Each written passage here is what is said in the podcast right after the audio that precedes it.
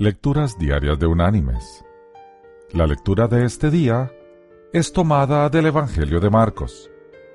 Allí en el capítulo 1 vamos a leer desde el versículo 40 hasta el versículo 45, que dice, Vino a él un leproso que de rodillas le dijo, Si quieres puedes limpiarme.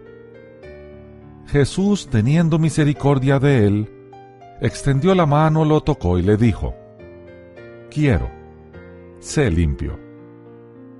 Tan pronto terminó de hablar, la lepra desapareció del hombre y quedó limpio. Entonces lo despidió enseguida y le ordenó estrictamente, Mira, no digas a nadie nada, sino ve, muéstrate al sacerdote y ofrece por tu purificación lo que Moisés mandó, para testimonio a ellos. Pero al salir, comenzó a publicar y a divulgar mucho el hecho, de manera que ya Jesús no podía entrar abiertamente en la ciudad, sino que se quedaba afuera en los lugares desiertos, y venían a él de todas partes.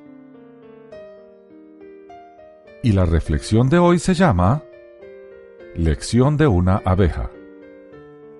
Hace unos años, un hombre puso un panal de abejas para alimentar a algunas de ellas que tenían una colmena a poca distancia.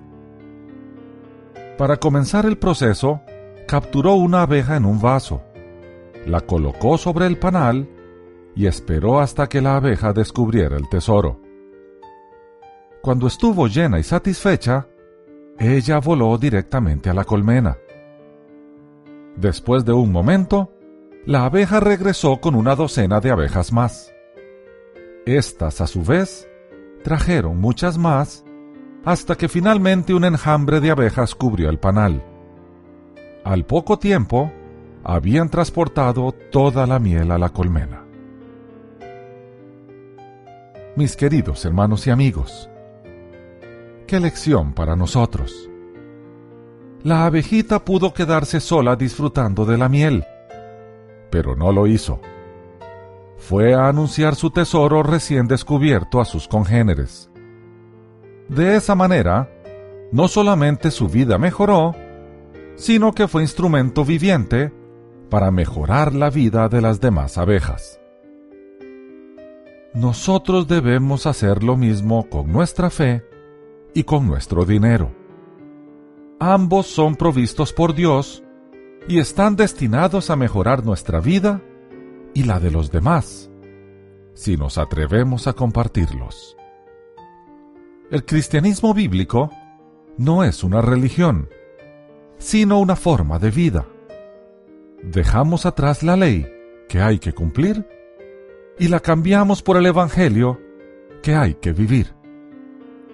Si llevamos ese Evangelio de paz y perdón a otros, compartiremos la miel sin que ésta se gaste, como la abejita. Que Dios te bendiga.